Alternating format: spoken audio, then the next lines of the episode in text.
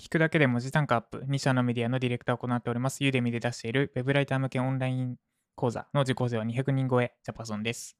このラジオでは1日10分間程度であなたの文字単価アップにつながる情報を配信しております。なんでわざわざラジオでライティングに関することを勉強しなきゃいけないのかというと、インプットをやめてしまっては、それ以上あなたの文字単価が上がっていく、あなたのライティングスキルが上がっていかないからです。今日のテーマは、平均滞在時間って高い方がいいんですよね。そうとも限りません。です。平均滞在時間って高い方がいいんですよね。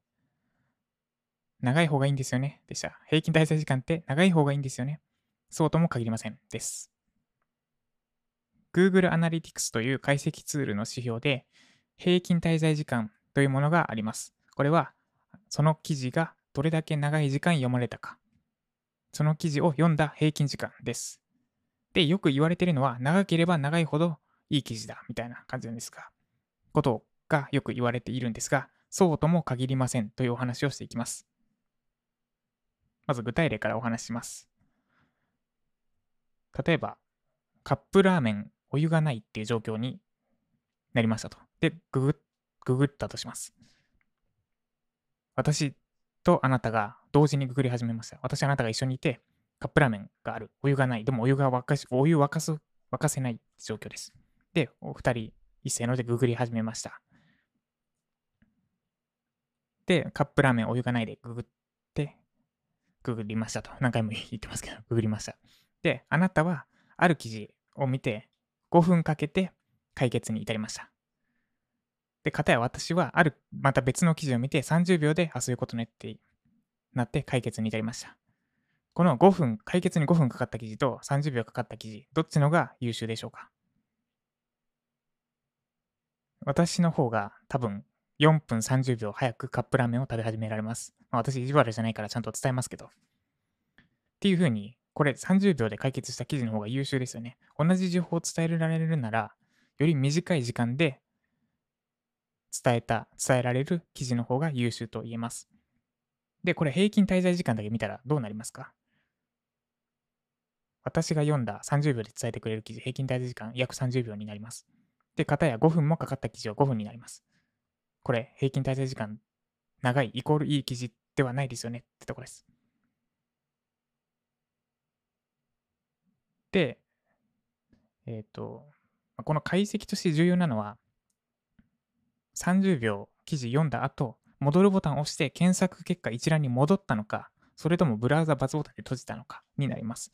もし一覧に戻ったんだとしたら、30秒だけ読んで、ちょっとこの記事分かりにくいなと思って、他の記事を探しに行ったことになります。で、一方で、ブラウザ×ボタン閉じたのであれば、悩みが、30秒で悩みが解決したってことになります。いやいや、ジャパソンさん、そんなこと言ったって、Google Analytics とかで、ブラウザ閉じたのか戻るのかまで解析できないじゃんってとこなんですが、その通りです。だから、あんまり解析しても結局わからないです。ただ、ご安心ください。Google はちゃんとそのユーザーのコードを監視しています。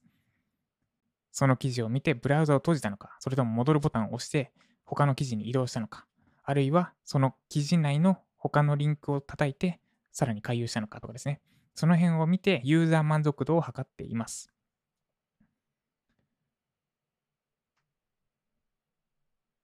つまり Google Analytics で出てる平均滞在時間だけ気にしててもしょうがないですよ。平均滞在時間イコール、あ、平均滞在時間が長いイコールいい記事だって言われてるけど、なんでいい記事って言われてるのかっていうところを自分で考えていかないと、数字の落とし穴にはまってしまいますというところです。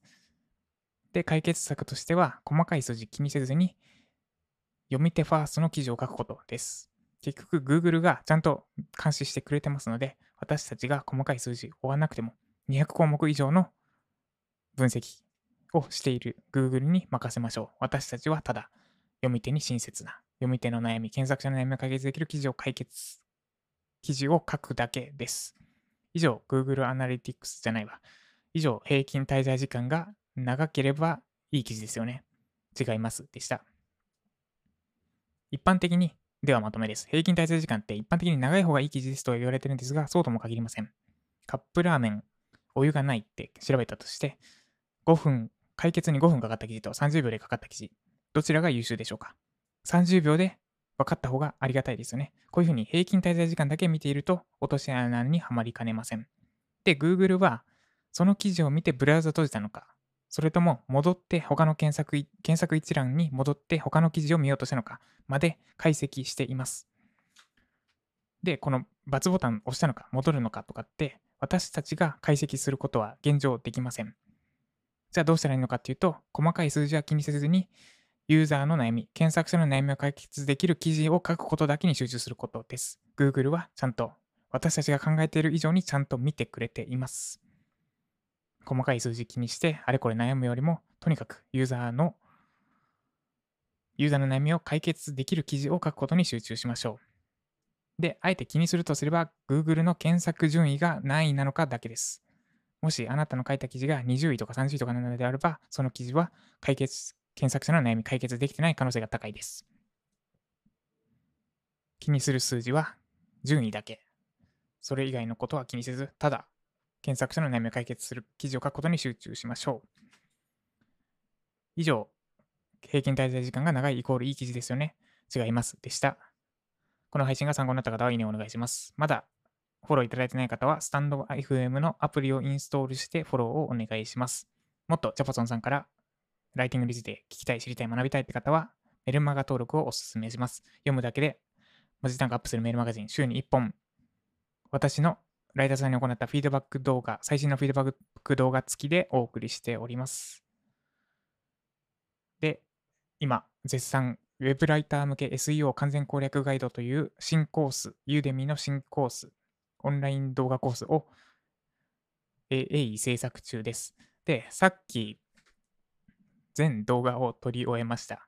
もう多分1時間ぐらい喋ってて、喉が枯れ気味なんですが、あとはチェックして、ノイズ除去して、アップして、あと、コースの説明とか書いて、やっと提出するって感じです。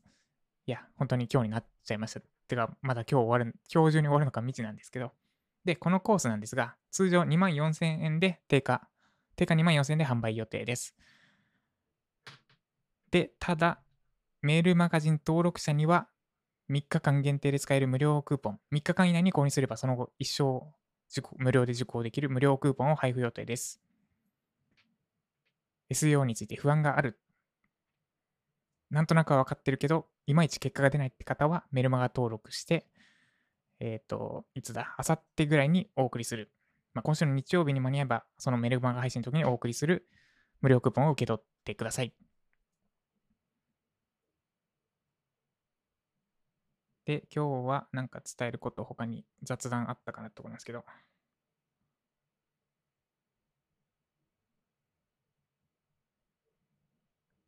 特にないっす。そんな日もあります。では今日も頑張っていきましょう。ではジャパソンでした。